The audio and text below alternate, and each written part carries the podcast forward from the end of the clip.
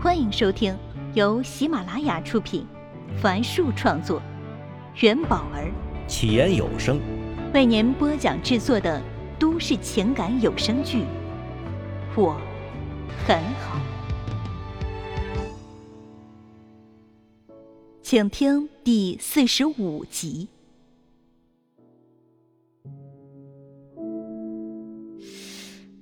早就不是记者了。怎么下这么大雨，还要出去啊？上官燕满心疑惑的进了屋。这时手机响了，是江城市防汛办发布的暴雨黄色预警，提醒大家尽量在家待着。刚要放下，他看到微博上有新内容的提示，便点了进去。微博是不久前刚刚注册的。他也只关注了一个人，那就是小小的温暖。新信息就是小小的温暖发的。一出瑜伽馆的门，才发现这么大的雨，一辆车都叫不到。文字下面还有一张滂沱大雨的照片，还有定位于市文体中心的地址栏。上官燕猛然想到了什么。他急忙打开电视，选了在放动画片的频道，看着儿子还坐在餐桌旁咬鸡腿儿，说道：“笑笑，妈妈也要出去一趟，我给你放了你最喜欢的光头强的动画片，你会一个人待在家里吗？妈妈最多就一个小时，就马上回来。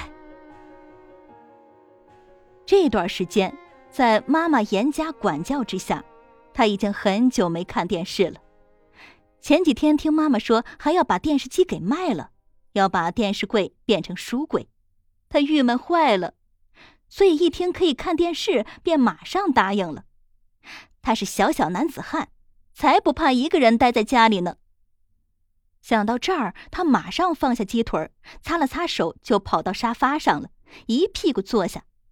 这时，电视机里已经出现了熊大和熊二。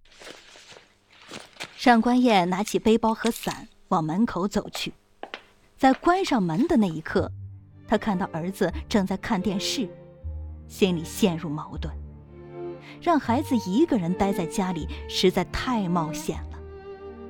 记得多年前，他曾看过一部叫《刮痧》的电影，梁家辉饰演的男主人公就是把儿子一个人留在了家里。儿子半夜醒来，就在爸爸回来时。儿子不慎撞得头破血流，才引发了以后一系列超乎想象的麻烦。想到这里，上官燕的身体不由往屋里靠了靠，可随后便是极大的不甘。外面虽然狂风暴雨，但却有一个人对他有着更大的吸引力，让他方寸大乱，让他奋不顾身。让他不计代价，就好像一个警察也苦苦追寻凶手十余载，而现在那个罪魁祸首就在外面。他必须出去，那他也必须出去。说完那句“不要乱跑啊，有事儿给妈妈打电话”之后。上官燕便强迫自己不再去看儿子，砰的一声关上门，跑下了楼道。狂风吹乱了他的伞，让他步履维艰，还一脚踏进了小水坑里，白色的皮鞋一下子全湿了。当他站在小区门口时，平时人来人往的街道空无一人。别说辆出租车了，连普通汽车都没有。雨水狠狠的砸在他的脸上。上官燕用力抹去脸上的泪水和雨水，提醒自己现在还不是哭的时候。他迈开步伐向前跑去，心里只有一个想法，那就是今天晚上一定要知道他是谁。车喇叭声从背后传来，还按个不停。上官燕回头看到了耀眼的车灯，却看不清里面坐的是谁。哎，上官燕，上车。车停在了他的身边，车窗降下，明凡喊道：“只愣了几秒，上官燕便急忙躲进了车后排，着急地说：‘快去市文体中心，快！’车子启动后，透过后视镜，明凡看到上官燕全身都湿透了，整个人都是瑟瑟发抖，眼神飘忽不定，好像在想一件难过的事儿。他本来是趁着下雨去看看新买的房子会不会漏水的，没想到竟会碰上上官燕。一红绿灯处，车子停下了，雨刮器疯狂的在车窗玻璃前来回扫水。趁机，明凡递给上官燕一条毛巾，他终于抬头看了他一眼，轻声说：“谢谢。”明凡在后视镜里又看了他一眼，微微一笑，看向前方。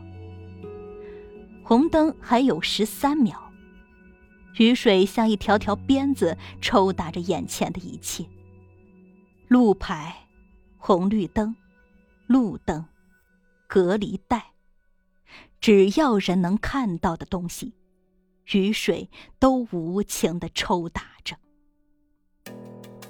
跟着导航，明凡终于看到了江城市文体中心的招牌。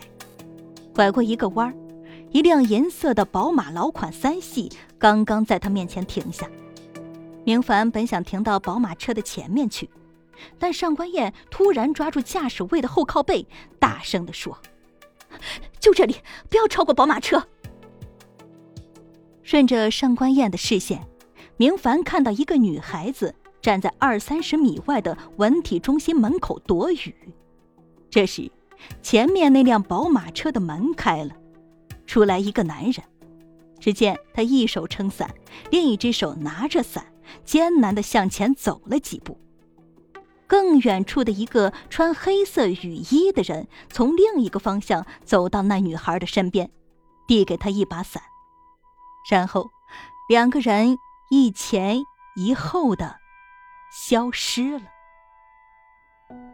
前面那个男人站住了，背对着他们，呆呆的看着刚才女孩站过的地方。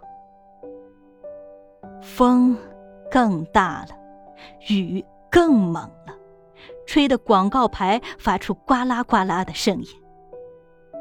男人手上的伞没有拿稳，被吹走了。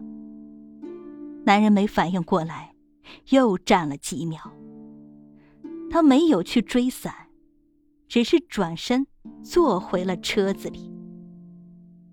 在那一瞬间，明凡看清了男人的脸，在路灯下，那是一张苍白又颓败的脸。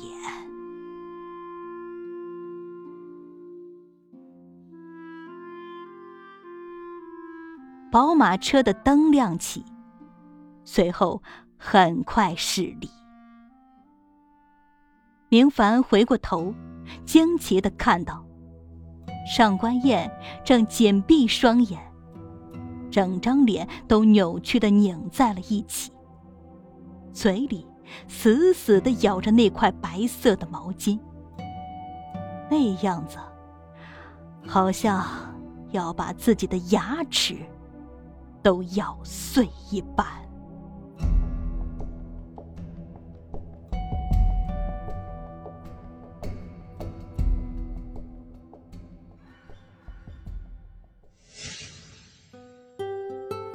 本集已为您播讲完毕，感谢收听。喜欢请订阅，分享给更多的朋友。下集再见。